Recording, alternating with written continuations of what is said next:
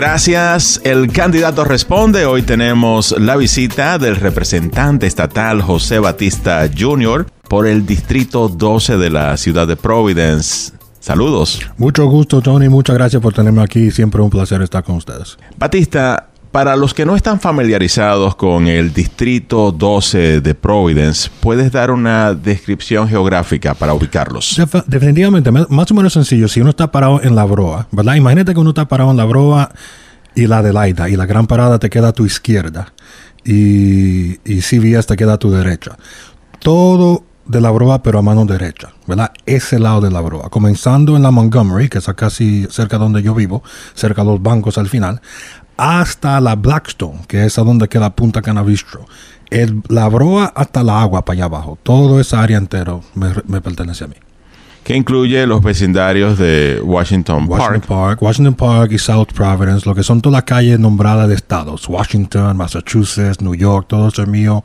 Eh, el hospital, ahora van a hacer la línea nueva y ahora el hospital Rhode Island me va a tocar a mí, que es algo, creo, una tremenda oportunidad para nuestra comunidad conectarnos con eso, que es una industria multimillonaria muy importante. Eh, las escuelas, Mary Fogarty, Roger Williams Middle School, la Juanita Sánchez, el CCRI, que queda ahí mismo también. Hay un daycare al lado de la, de la Roger Williams Middle School. O sea que hay bastante, eh, muchos recursos comunitarios que existen ahí adentro. Bueno, y precisamente quería hablarte de esto, del lo que en inglés le llaman el redistricting, que es la redistribución de los distritos, el territorio. Y esto sucede cada 10 años luego del censo. Acabamos de tener un censo y ustedes en la asamblea acaban de dibujar de nuevo los distritos. ¿Qué cambios tenemos en tu distrito aparte del hospital de Rhode Island? Bueno, uh, primeramente eso es un proceso que pasa a nivel federal, a nivel estatal y a nivel de ciudad. O sea que todos los miembros del Congreso van a hacer lo mismo, todos los legisladores estamos haciendo, y también el Consejo, la ciudad de Providence y todos están haciendo lo mismo. Um, creo que básicamente eso fue el único cambio, no voy a perder nada. Lo que pasa es que depende, cada distrito o crece en, población o, o, tienen menos. Entonces resulta que el mío tenía menos personas, entonces tenía que darme más espacio para poder tener igualdad entre todo el mundo. Así que estoy agradecido, yo sé que en muchas ocasiones hay veces a donde, por ejemplo, la casa mía la ponen en un distrito que le pertenece a alguien más.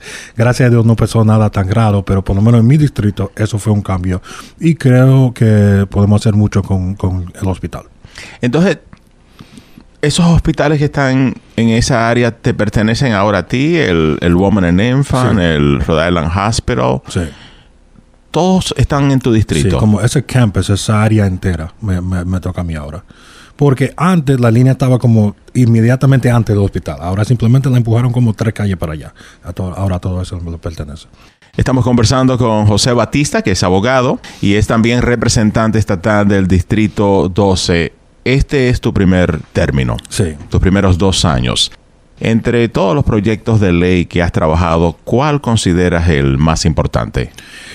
Wow, en realidad he aprendido tanto y me alegra tener la oportunidad de hablar con la comunidad. En realidad cuando yo estoy ahí adentro en la legislatura, no solamente pienso en el presente de lo que estoy haciendo yo, lo que estamos haciendo nosotros, pero en mi deber de por vida, en educar a la comunidad, enseñar a la comunidad. Y aunque yo pensaba que yo sabía, cuando uno entra ahí adentro y tiene su título y su asiento y su todo, todo es diferente y uno se da cuenta de muchas cosas que uno nunca se podía dar cuenta antes. Para contestar su pregunta, una ley que pasó el año pasado fue un programa básicamente de darle, de hacer disponible 15 millones de dólares para cualquier departamento de policía que quería usar los, las cámaras. Eh, obviamente eso ha sido un tema donde yo me, yo me he hecho famoso con eh, la policía la justicia criminal, mejorando la conducta de ellos, pero también las cámaras para que el público pueda tener más educación y pruebas a lo, que, a lo que está pasando. entonces, eh, el desafío número uno para los departamentos que dicen que le interesan las cámaras es el, el gasto, que cuestan suficiente dinero. Entonces, el año pasado pasamos una ley, ambas cámaras la pasaron, el gobernador lo firmó, que hace 15 millones de dólares disponibles para eso, que es increíble. Este año tenemos diferente, esa fue una que yo propuse, ¿verdad? Este año hay la posibilidad de que tengamos por fin licencias para las personas indocumentadas. Y yo estoy en el comité judicial, tuvimos una tremenda audiencia, muchas personas testificaron a favor. Eh, le, le, aplaudo a, por ejemplo, Progreso Latino, que llevó muchas personas para ir y testificar, y contar la versión humana de por qué se necesita eso. Lamentablemente el tema de inmigración es uno que en la política muchas personas tratan de describir la gente nuestra como si fueran menos de ser humanos y me alegra tener la oportunidad de explicarle al público esta es la razón por la cual esto es importante. Hay personas que testificaron que dijeron que si ellos pueden conseguir una licencia pueden aumentar su sueldo 8 dólares por hora. O sea, si están ganando 15, pueden ir de 15 a 23 dólares la hora. Esos son los cambios en la calidad de vida que queremos poder darle a la gente, a la comunidad, porque si él, si su vecino está ganando más y puede hacer mejor por su casa, mejor por sus hijos, eso es un efecto que le, le hace bien a todo el mundo, a la comunidad entera. Volviendo a ese proyecto de ley que tiene que ver con otorgar licencias de conducir para indocumentados, ¿dónde estamos en este momento en el proyecto? Hemos tenido la audiencia, ¿verdad? Cuando uno propone una ley, se la entrega al sistema y entonces lo primero que pasa es le dan la ley al comité que le corresponde. ¿verdad? Si es algo que tiene que ver con negocios pequeños, empresas pequeñas, se la dan a ese comité. Si es algo que tiene que ver con finanzas, se lo dan a ese comité. Esa, esa ley, esa propuesta que fue eh, propuesta por la representante Anastasia Williams, que yo la estoy apoyando, pero fue de ella, ya tuvo su audiencia delante del comité nuestro. También tuvo su audiencia delante del comité en el Senado, que tiene que pasar las dos cámaras. Entonces ahora básicamente es el proceso de tratar de hacer que esa ley llegue a un voto completo que por un lado tiene que ver con negociaciones, ¿verdad? Durante la audiencia, las personas también indican cuáles son, sus, cuáles son sus preocupaciones con la ley. A veces la forma que está escrita no está bien. A veces hay cosas que aprendemos que podemos mejorar.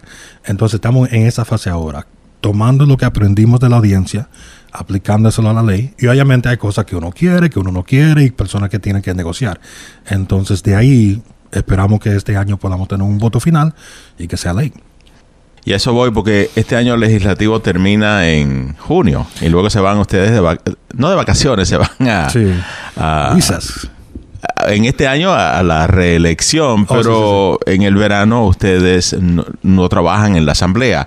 ¿Existe la posibilidad de que pase este año la ley que le va a otorgar licencias a los indocumentados? Yo creo que sí. Obviamente, cada año yo he pensado que sí, pero se dice que em, hay como momentum, ¿verdad? Se siente que han tenido la audiencia en el Senado, han tenido la audiencia acá, han, y han ido mucha gente a testificar a favor, han apoyado muchas organizaciones, o sea que se siente que hay como mucha mucho poder atrás de ese, ese esfuerzo. O sea, obviamente yo soy optimista y espero que vaya a pasar y voy a hacer todo lo que yo pueda para que pase pero yo, yo pienso que sí.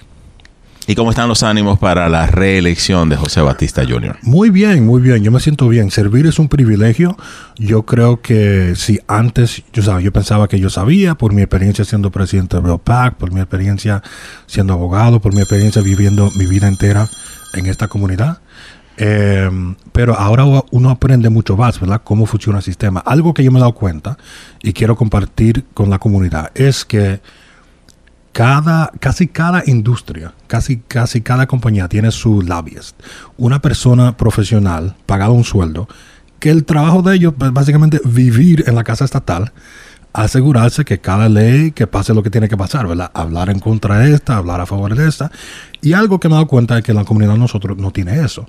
Sí tenemos representantes como yo, como Grace, como Anastasia, que hacemos el trabajo nosotros. Pero inmediatamente cuando yo vaya a proponer una ley, la primera pregunta va a ser, ¿o cómo se siente fulano de esta ley? ¿Cómo se siente fulana de esta ley? Y a veces a mí, para decirle la realidad, respetuosamente, a veces yo pienso, ¿quién le importa? Que, le importa a esa persona, ¿verdad? A mí me importa lo que es bueno para la comunidad. Y a veces yo hallo que esa conversación no es suficiente. Tenemos que también tratar de complacer a A, a B, a C. ¿Por qué digo eso? Porque este verano, cuando me toque a mí tocar puertas, digo, ya prácticamente estamos comenzando ahora, y tener conversaciones con la gente, muchas veces, tú sabes, son muchas diferentes preguntas. ¿Qué leyes ha propuesto usted? Yo soy afortunado que yo tengo ya un par de leyes que yo he podido pasar. Muchas veces uno pasa el primer término, el segundo término, el tercer término y no ha puesto ni una, ¿verdad? Es una cosa proponer una ley, es otra que lo firma el gobernador. Un juego muy diferente. Y ya yo tengo dos. Pero lo que yo le voy a decir a la gente es que no se trata, esto no es un juego de pelota, que yo anoté una carrera ni dos carreras, esto es un, un esfuerzo de por vida. Y yo quiero compartir con mi comunidad, con las personas que viven en mi distrito, con los verdianos, con los puertorriqueños, con, con los portugueses, cómo es que funciona el sistema ¿Qué es lo que yo estoy haciendo para tratar de hacerlo más justo, para tratar de sacarle la mejor partida para nuestra comunidad? Y cómo ellos pueden ayudar también, porque esto no es solamente una cuestión de tú, tú, tú, es nosotros, ¿verdad? Nosotros necesitamos que la gente no solamente voten, pero que tomen decisiones informadas sobre quién van a votar, que se aparezcan en City Hall, en la Casa Estatal, y que digan a qué está a favor, ¿verdad? Entonces, yo espero tener esa conversación con mi distrito, me siento muy orgulloso, he defendido a nuestra comunidad. Si usted le pregunta a alguien allá adentro, eh, ¿qué reputación tiene José Batista? Yo creo que la reputación que yo he desarrollado hasta ahora es un defensor de, defensor de nuestra comunidad en estas audiencias y testimonios uno oye lo que en realidad piensa la gente, ¿verdad? Por ejemplo, tuvimos una audiencia bien, bien larga acerca de los desalojos. Y hay algunos dueños de propiedad que vienen y hablan de los inquilinos, de las personas hispanas, como si fuéramos otra vez sub ser humano, ¿verdad? Menos que. Entonces me toca a alguien como yo alzar la mano y decir, ah, eh, usted está diciendo X pero la realidad es Y. Y esa es mi reputación. Yo siempre soy la persona que, la persona que viene adelante del comité donde yo estoy, saben que no pueden decir algo como general o algo como que suene medio raro porque yo lo voy a corregir públicamente. Y eso queda en récord. Sí, claro, no grabado en la televisión. ¿Tiene oponente en su ah, distrito para su reelección? En el momento no sé. Eh, obviamente en la política uno oye de todo y piensa de todo y hasta que junio 30 o lo que sea, el día final uno no va a saber, pero me imagino que sí. Y yo creo que es algo bueno. La democracia es algo importante. No existe ningún candidato perfecto, ningún elegido perfecto, mucho menos yo, ¿verdad? Pero yo espero tener esta conversación, sea que tenga contraencante, que no tenga contraencante, como sea. Lo que sí sabemos es que es una elección este año 2022 de muchos candidatos a nivel estatal y a nivel incluso hasta del para el Congreso de, Washington. Con relación a los candidatos a la gobernación, ¿a quién apoya el representante estatal José Batista? Yo estoy orgullosamente apoyando a la secretaria de Estado Nelly Gorbea para ser la próxima gobernadora. Yo creo que tiene una experiencia tremenda. Ha trabajado en el sector público, ha trabajado en el sector privado. Obviamente es boricua, como, fue, como, como lo soy yo, ¿verdad? La mitad y una persona que se ha dedicado a trabajar, ¿verdad? Nadie esperaba que ella iba a ganar. Bueno, lo digo honestamente, en mi opinión. En el 2014 ella tuvo una elección muy fuerte para secretaria de Estado y el otro candidato tuvo mucho dinero, pero ella y su determinación y su perseverancia y lo dura que ella trabaja, ¿verdad? La logró a esa posición. Y mira lo que ha hecho ella en ocho años, ¿verdad? Mucha, cover, que fue algo a donde votar podría ser algo súper difícil, ¿verdad? El, el virus desamparó todo, todo, todo, todo se canceló. Pero gracias a Dios ella pudo trabajar para asegurar de que la gente podría votar, que es lo más importante en esta sociedad. Ella es una persona muy dedicada, muy trabajadora y siento que ella va a ser la próxima gobernadora, alguien histórica. José Batista, representante estatal, apoya a Nelly Gorbea para la posición de la gobernación. Y en cuanto a vicegobernadora o vicegobernador. Yo en realidad me estoy enfocando en por lo menos dos contiendas. Hay muchas personas en la política que dicen que uno debe solamente enfocarse en la elección de uno, ¿verdad? Y eso es cierto, pero de vez en cuando hay elecciones tan importantes como la de gobernador y la de alcalde de la ciudad que uno dice, bueno, yo tengo que como que poner mi, mi hombro aquí para ayudar a la persona. Así que me estoy enfocando, afuera de la elección mía, me estoy enfocando en dos. La de la gobernación, que acabamos de mencionar, y la del alcalde de Providence. Afuera de eso no tengo planes de involucrarme en ninguna otra contienda. O sea que no estará apoyando a ninguno de los candidatos en las otras contiendas hasta que pasen las primarias, me imagino. Sí, o si algo drástico cambia, pero básicamente es así. Y para congresista en el distrito que está abierto y, el de David Cicilini. Sí, bueno, técnicamente yo estoy en el distrito 2, que es el de David Cicilini. Planeo votar por él. Eh, el otro distrito no es a donde yo vivo, entonces estoy observando como lo demás y le deseo bien a todo el mundo que está corriendo. Pero sí dijo que va a apoyar a uno de los candidatos a la alcaldía de Providence. ¿A quién apoya? Definitivamente. Alguien que es como un hermano para mí, el señor Gonzalo Cuervo. Alguien que yo he conocido por más de 15 años, que ha estado ahí en las buenas y en las malas. Muchas veces la, la, la gente pueden pensar que la política es algo que siempre es bueno, que siempre se paga bien, que siempre hay como beneficios y cosas así, pero la, la realidad es que el servicio público es difícil. Muchas veces son eventos los sábados a las 8 de la mañana cuando no quiere aparecer nadie. Muchas veces es limpiar el parque después que todo el mundo se divierte. Y yo he notado que Gonzalo siempre ha estado ahí en las buenas y en las malas. No solamente cuando hay que recibir eh, premios y reconocimientos, pero también cuando hay que recibir su, su buen, responsabilidad que hay que cumplir con la, con la ciudad. Él es una persona que las metas de él, la visión de él está sumamente en la comunidad, no tiene ambiciones de ser otra persona, de trabajar con corporaciones, él es del pueblo y estamos con él 100%. Bueno, ahí está eso claro ya. Apoyas a Gonzalo Cuervo para alcalde de Providence. Hay otro proyecto de ley que por años también se ha estado discutiendo, presentándose en la Asamblea Estatal y me parece que también en el Senado Estatal, y es ese proyecto de ley que busca legalizar la marihuana para uso recreacional en Rhode Island. Muchos entienden que este año será aprobado. ¿Cómo va a votar el representante estatal José Batista? ¿A favor o en contra de la marihuana para uso recreacional? A favor y por lo menos por dos razones eh, importantes. Número uno, mi prioridad en todo siempre ha sido el sistema de, justicia criminal.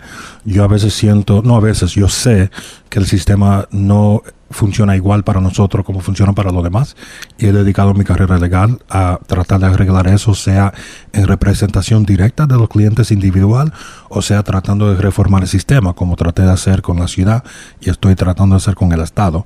Eh, lamentablemente la marihuana es algo que lo es usado por el público. No estoy diciendo que la gente lo deba usar. Votar a favor de esto no es lo mismo a promover que la gente lo use eso es una decisión que la gente tiene que tomar por ellos mismos, ¿verdad? Y hay muchas razones que la gente tendrán por tener su decisión. Esto es simplemente decir que ya no será, número uno, un crimen, ¿verdad? Que ya hemos tenido como una medida acerca de eso, pero eso es completar lo que comenzamos, que ya esto no es otra excusa para la policía parar a nuestra gente, ponerle cargos, eh, porque un componente de esta ley que hemos estado tratando de arreglar y en realidad no tenemos acuerdo todavía es qué vamos a hacer con toda la gente que ya han sido acusados en el pasado de crímenes, ¿verdad? Porque por un lado, por décadas, nuestra gente ha sido castigado, encarcelado, persu, ¿cómo? Eh, perseguidos. Sí. en inglés, por, por, por, por, esta ley. Y ahora, de repente, porque han decidido personas poderosas que esto debe de ser eh, recreacional, ahora van a cobrar un dineral esa misma gente, ¿me entiendes? Entonces, ¿a dónde caemos nosotros? Es una forma de corregir algo que debíamos haber corregido hace mucho tiempo. Que si hay preocupaciones, sí. Que si queremos que la juventud especialmente se proteja, que no tengan acceso a eso, definitivamente.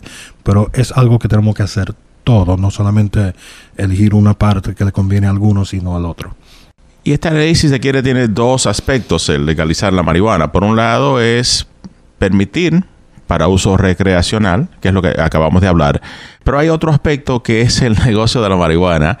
Hay licencias que se estarán otorgando en el estado de Rhode Island para que empresas vendan la marihuana. Y muchos entienden que esto va a caer en manos de las empresas muy, muy poderosas y no en las comunidades que fueron afectadas negativamente eh, por... Porque antes era, eh, era criminal eh, la, venta de la marihuana. ¿Qué medidas están tomando en la Asamblea para balancear y que estas empresas puedan llegar, o el negocio de la marihuana pueda llegar a estas comunidades y beneficiar a esos grupos minoritarios? Yo creo que hay por lo menos dos propuestas en el momento y otra vez se parte de la negociación. Número uno va a ser eh, como tener un dinero aparte para ayudar a personas de bajos ingresos que puedan aplicar para la licencia. Según tengo entendido, la licencia puede ser, o el proceso puede ser muy costoso. 10, 20, 30 mil dólares muy fácil. Entonces, para las personas que no tienen ese nivel de recursos, habrá un dinero al lado que les ayudará, si uno califica en todos los otros sentidos, como un préstamo, como quien dice, para poder hacer eso. Y número dos también es reservar cierta cantidad de licencias para personas que son o minorías o personas que han sido afectados en el sistema eh, criminal o también ha visto una propuesta para que sea como una unión, ¿verdad? Para una cooperativa. Exactamente. Entonces, eh, creo que en cada una de esas eh, condiciones existe un debate de qué es la cantidad correcta, ¿verdad? Cuánto es suficiente. Se ha hecho tanto daño a la comunidad. No es verdad que con dos licencias tú vas a resolver todo eso. Ese debate estamos tratando de arreglar, pero definitivamente alguna forma de esas propuestas va a existir en la ley. Quiero hablar ahora de esta entidad civil, Providence External Review Authority. Ah, se conoce también como eh, PERA, ¿verdad? PERA, sí. PERA. Uh, fuiste director de, de esta entidad y esta entidad básicamente representa al pueblo sobre todo aquellas personas que fueron recibieron abuso policial y obviamente también con relación con una muy buena relación con la policía la entidad te, despidió hace ya un tiempo creo que presentaste una demanda cómo va ese asunto eh, y si pudieras resumir lo que sucedió para actualizar a aquellas personas que no están al tanto con esta o sea, información. revivirlo. Ah, el caso está en la corte. Eh, no quiero como mencionar mucho por tener cuidado porque conozco esos pendientes, hay que tener cuidado, que es así. Pero estamos en lo que le dicen el, el discovery phase. Cuando uno pone una demanda, primero, básicamente, el otro lado te dice que la demanda no es suficiente y uno tiene que demostrar que sí, yo he declarado suficientes hechos para que la demanda sea suficiente. Después que uno pasa a ese nivel, uno llega al, al nivel de discovery, descubrir. Eso es cuando ah, yo, por derecho, le puedo hacer preguntas y pedir documentos al, al gobierno Igual el gobierno puede hacer lo mismo a mí. Y esa parte dura varios meses. No me sorprendería si este caso sigue hasta 2023. Ah, y eso es lo que diré acerca del caso en el momento, ¿verdad? Ah, es lamentable lo que pasó con la ciudad. En realidad me da mucho dolor, me da mucha vergüenza. Eh, yo no soy una persona que cree que cada policía es malo, que cada policía es violento y racista. Ah, y a mí en realidad no me interesan los títulos. Lo que me interesa es las acciones. Cuando te hizo algo mal, hay que reconocerlo. Y en realidad lo que ha pasado en la ciudad, como te dije, es muy lamentable. Han demostrado que no tienen ninguna ningún deseo en realidad eh, monitorear la policía. Hemos visto en los últimos solamente 3, 4 años, ni decir los últimos décadas, ¿verdad? De, yo, yo creo, yo te voy a decir la realidad mía. Yo me crié en una casa que fue más o menos conservativa, ¿verdad? Nosotros nunca tuvimos problemas con la policía, pero no era porque nosotros éramos mejor o lo que sea literalmente siempre nos mantenía dentro de la casa, ¿verdad? Entonces, pero el punto es que esa no debe ser la razón por la cual uno tiene problemas, sino debemos de existir en una sociedad donde yo puedo salir y caminar a la esquina, que yo puedo andar en un carro con tres o cuatro de mis amistades, que somos cuatro jóvenes minorías, sin que nadie nos moleste. Lamentablemente, y es todo lo que me ha pasado a mí, es evidencia que todo lo peor de lo que pensamos de lo que hace la policía es la realidad. Mira lo que le pasó al joven. El caso mío fue basado en que yo por dos años estaba tratando de hacer las cosas bien. Y casi al llegar al final de estos dos años aparecieron varios casos. Número uno en abril 2019, donde un policía arrancó a un joven del, del carro y básicamente lo tiró al piso, lo pisoteó, le dio golpes a lo que todo eso pasó a lo que el policía tuvo en la rodilla de él por encima del cuello del joven. Esa misma semana sale la noticia nacional de George Floyd, a donde hicieron lo mismo, pero hasta llegar al punto de matarlo. Entonces lo que yo le decía era que nosotros no, tenemos que esperar hasta que maten a la persona para que sea algo imperdonable. Lamentablemente ese señor todavía es policía. Hasta el sol de hoy, ese señor todavía es policía y votaron fue fue a mí. Entonces, eso te dice la prioridad que tiene la ciudad nuestra. Es difícil porque hay muchas personas en el departamento, en el departamento de policía que yo quiero y que yo respeto. El capitán Henry Remolina, que ustedes lo conocen muy bien, que es un hermano para mí. El, el mayor Oscar Pérez también. Pero es lamentable que el sistema permite y perdona que tantos eh, asaltos en contra de nuestra gente pasen al día. Lo he visto en la corte, te puedo hacer cuento tras cuento tras cuento de cosas. Entonces todo el mundo le señala al otro. El policía hace algo raro, no, no, deja que el corte lo resuelva. Entonces tú vas a la corte, no, no, bueno, ya la policía decidió, eso es de ello. Entonces uno en realidad no tiene lugar a donde puede conseguir justicia. Pero estaba supuesto ser ese lugar, pero dime tú. Y Pera, para aquellos que no saben, la razón por la cual te despidió, según el argumento que ellos usaron, fue porque hiciste público el video donde se documentó pues este abuso policial. Quien en realidad nadie dijo que no se podía eh, soltar. Toda persona, eh, yo, yo, para ser más claro sobre, eh, y más específico, cuando a mí se me presentó ese video, yo lo mantuve privado por el tiempo porque era lo correcto hacer. Pero cuando me di cuenta que estaban pasando ciertas cosas y ciertas excusas y ciertas llamadas que no se me devolvieron, que no me llamaron para atrás, yo digo, espérate, aquí está pasando algo raro. Entonces comienzo yo a preguntar, ¿y por qué no estamos soltando el video? Bueno, que fulano dijo, pero ¿por qué? Y seguí, ¿por qué? ¿Y por qué? ¿Y por qué? Y nadie tenía una buena razón. Entonces yo bueno, si nadie tiene una razón, entonces lo voy a soltar yo. Y ahí de repente, no, no, que te dijimos. Pero nadie, nadie, eso es lo que no ha dicho nadie. Nadie dijo que no se podía.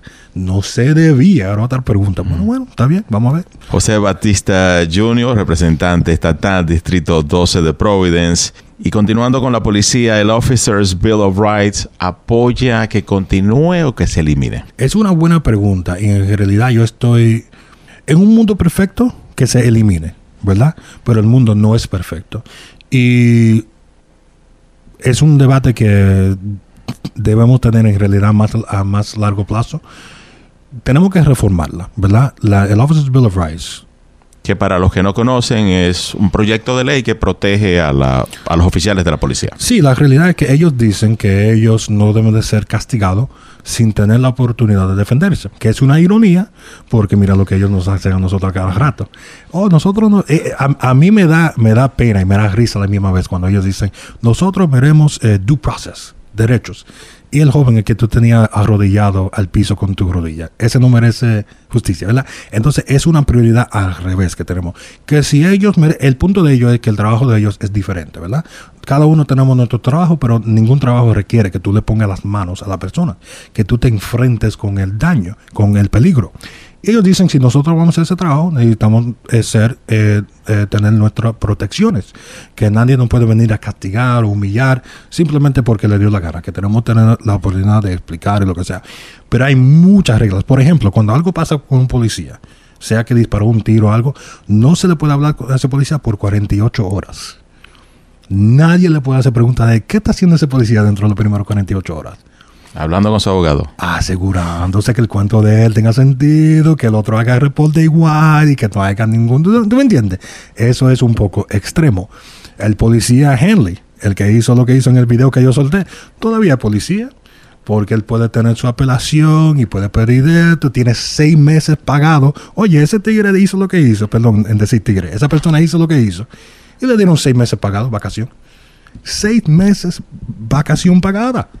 Vacación en el sentido que no pudo trabajar, pero lo estaban pagando por seis meses. Increíble. ¿Tú me entiendes? Entonces, son tantos y tantas y tantas cosas que el punto es que tenemos que reformarla. Hay alguna gente que dicen, elimínala completamente.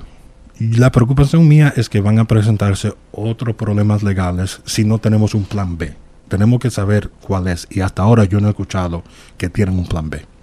Estamos llegando ya a la parte final de esta intervención, esta participación de José Batista Jr., representante estatal del Distrito 12 en la ciudad de Providence, y queremos darte la oportunidad que te dirijas a los votantes y expliques por qué deben reelegir a José Batista Jr. y cómo puede la gente ponerse en contacto con tu campaña. Definitivamente, eh, pero primeramente todo el mundo tiene mi número personal, los clientes, la persona de mi trabajo. 401, incluso está en mi página de, biografía de la Casa Estatal 401-533-2226, es mi número personal. No tengo website en el momento, pero lo tendré pronto. Y lo que le diría a la gente es que para mí es un honor, ¿verdad? Es un honor servir. Yo, es, yo soy alguien que nació en la comunidad, se crió en la comunidad, tiene su casa en la comunidad, tiene su oficina y su negocio en la comunidad. O sea que todo lo que yo he hecho es este trabajo y voy a seguir haciendo ese trabajo, sea con esta posición o no. Obviamente me gustaría correr de nuevo, hay mucho trabajo que hacer. Yo siento que hay muchas personas que están aplicando para ser jueces.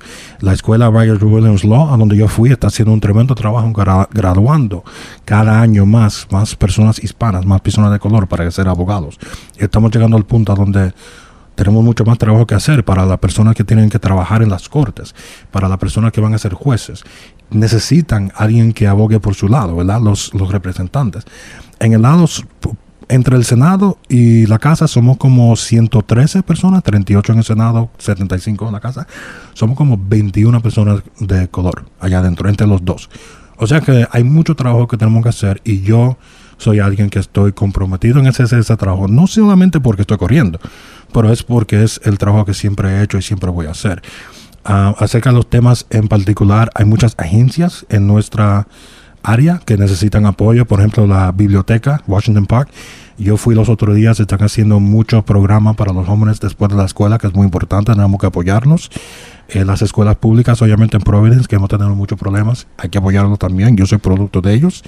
Los negocios pequeños, que vamos a celebrar muy pronto, el Fogón Latino, eh, mil, 1100 de la Broa, que ha, acabado de ampliar su negocio, que es muy bonito cuando uno ve los negocios nuestros ampliando, hay que apoyarlo. Y trabajar con el concejal eh, Pedro Espinal, que está haciendo muy buen trabajo, está haciendo nuevas calles, todo lo que da. Cada vez que yo veo Facebook a otra calle que han hecho, aunque no han hecho la calle mía todavía, concejal Espinal, tenemos que hablar de eso. La, la Massachusetts, los votantes de la Massachusetts Avenue quieren su calle que la limpien, que la hagan, que toda la otra calle está bonita, estamos, estamos medio envidiosos de eso. Pero hay mucho trabajo que hacer, nunca se va a terminar, pero eh, soy alguien que estoy completamente comprometido con este trabajo, estoy disponible. Eh, si no me encuentran en mi casa, tal vez estoy en la Gran Parada, un lugar en la Broa, porque ahí es que básicamente vivo y trabajo. Y es un privilegio, le estoy agradecido con ustedes por la oportunidad. Muchísimas gracias a José Batista Jr., candidato a representante estatal por el Distrito 12, por haber participado en esta serie de entrevistas. El candidato responde. Mantenga usted la sintonía con Power 102.1 FM.